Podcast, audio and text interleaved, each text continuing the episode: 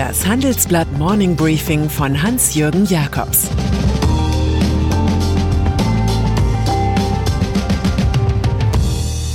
Guten Morgen allerseits.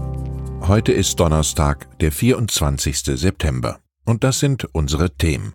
Schwäbisches Loblied des Konservativen. Reich werden trotz Corona. Ingo Kramer vs. Gerd Müller. Dieser Podcast wird präsentiert von Thalia. Für Hörbuchfans hält Thalia eine riesige Auswahl von 50.000 digitalen Hörbüchern aller Genres bereit. Wer Interesse hat und gerne mal reinschnuppern möchte, kann das Angebot 30 Tage lang gratis testen. Danach kostet das Abo für bis zu zwei Bücher 9,95 Euro pro Monat. Egal ob auf dem Weg zur Arbeit, beim Sport oder zum Einschlafen, alle Hörbücher können auch offline genossen werden. Mehr Informationen gibt es auf www.thalia.de slash Produktion-IQ. Nicola Leibinger-Kammüller. Sie trat ihr Amt vor 15 Jahren an, genauso wie Kanzlerin Angela Merkel. Manchmal komme ihr die Zeit elendig lang vor, manchmal ganz kurz, sagt Nicola Leibinger-Kammüller. Die Unternehmerin, eine der politischsten im Land, sagt in einem offenen Handelsblattgespräch, ich habe das Gefühl, überall ist der Teufel los. Die Vorstandschefin und Gesellschafterin des schwäbischen Familienunternehmens Trumpf wagt eine Tour de Horizon. Der Zustand der öffentlichen Finanzen etwa alarmiert Leibinger K. Müller. Der Schuldenabbau wird nicht ohne Wohlstandsverlust zu bewältigen sein. Es wird sehr schwer werden, die Bevölkerung dafür zu gewinnen. Das Gemeinwohl steht nicht mehr überall im Vordergrund, sagt sie. Stolz ist Leibinger K. Müller auf ihre Werte. Konservativ bedeutet für mich, dass ich Halt an einem Wertegerüst finde, das für mich unantastbar ist. Familie, Glauben, Anstand und Fairness bedeuten mir sehr viel. Die Konservativen sind die wahren Revoluzer.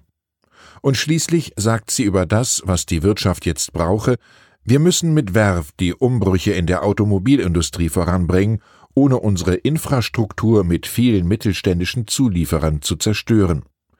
Dies sollte alles ohne Autoprämien gehen. Hier bin ich Verfechterin der freien Marktwirtschaft.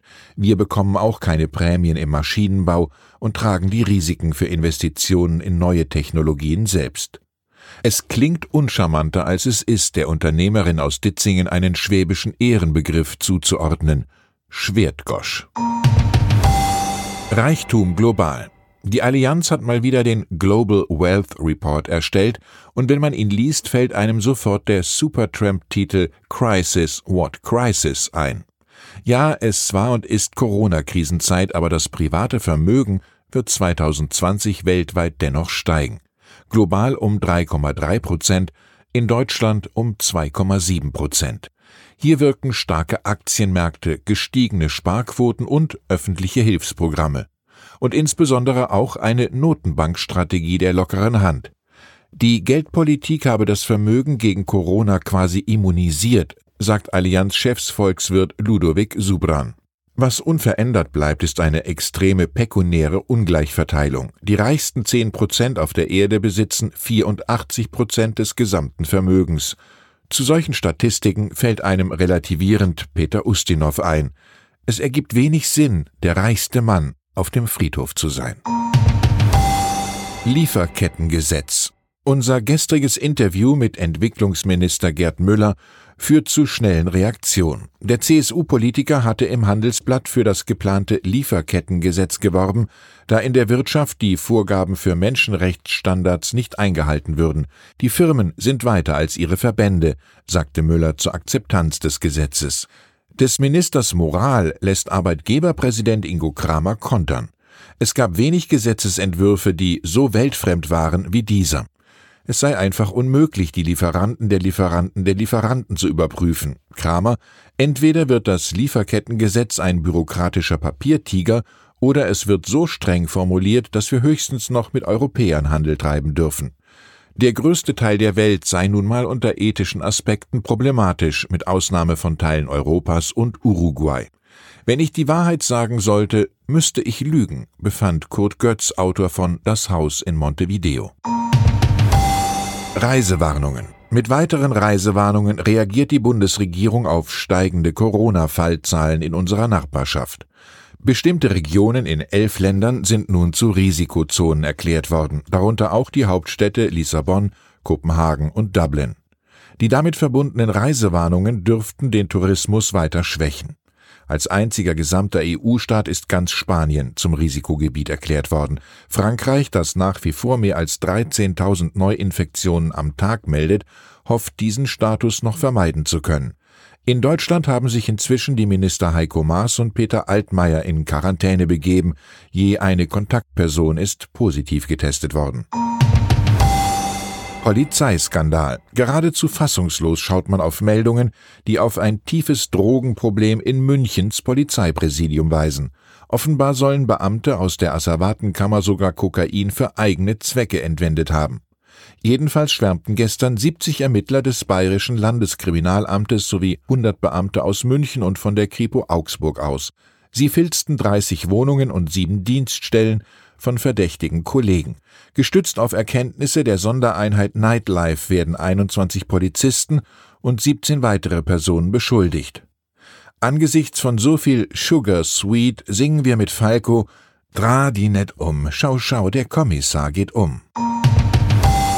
Juliette Greco Sie war die Chansonnière der Existenzialisten. Dank ihrer schwermütigen Lieder, ihrer schwarzen Kleidung und dunkel geschminkten Augen war sie als schwarze Muse bekannt. Jean-Paul Sartre forderte sie in den frühen 50er Jahren persönlich zum Singen auf. Juliette Greco, der Weltstar aus den Kellerbars von Saint-Germain-des-Prés, brachte es dann mit den Texten von Sartre, Albert Camus oder François Sagan zu internationalem Ruhm. Eine Ikone, die für Freiheit und Selbstbestimmung stand und die augenzwinkernd verkündete, man darf sich nicht langweilen, das ist Sünde. Nach 65 Jahren Gesang war sie 2015 auf Abschiedstour gegangen. Gestern ist Juliette Greco, Sartres Geschöpf, im Alter von 93 Jahren im südfranzösischen Ramatuelle gestorben. Sexismus. Und dann ist da noch Dorothee Bär, Staatsministerin für Digitalisierung im Kanzleramt. Bisher war sie Mitglied in der Ludwig-Erhard-Stiftung. Deren Vorsitzender Roland Tichy steht nun in der Kritik. In seinem Magazin Tichys Einblick veröffentlichte er Zotiges über die Berliner SPD-Politikerin Susan Schäbli. Was spricht für Schäbli? Befreundete Journalisten haben bislang nur den G-Punkt als Pluspunkt feststellen können in der spezialdemokratischen Partei der alten Männer. Bär ist aus Protest gegen so viel Sexismus aus der Erhard Stiftung ausgetreten. Dem Handelsblatt sagt sie, Ludwig Erhards Ansinnen wäre heute sicher nicht die Herabwürdigung von Frauen, sondern das Fördern weiblicher Karrieren. Wenn das stimmt, ist Tichy in der Stiftung vielleicht falsch aufgehoben. Ich wünsche Ihnen einen erkenntnisreichen Tag. Es grüßt Sie herzlich Ihr Hans-Jürgen Jakobs.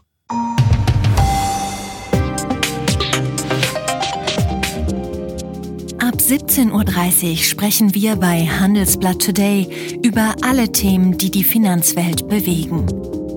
Ein Lebenswerk zu erhalten und seine Werte an künftige Generationen weiterzugeben, ist ein Herzenswunsch vieler Stifter. Entsprechend wichtig ist ein Partner, der weiß, wie man Stiftungsvermögen anlegt und die Sorgen und Hoffnungen, die Stifter bewegen, kennt. Dieses und andere Themen präsentiert von unserem Initiativpartner, der Hypo Vereinsbank Private Banking.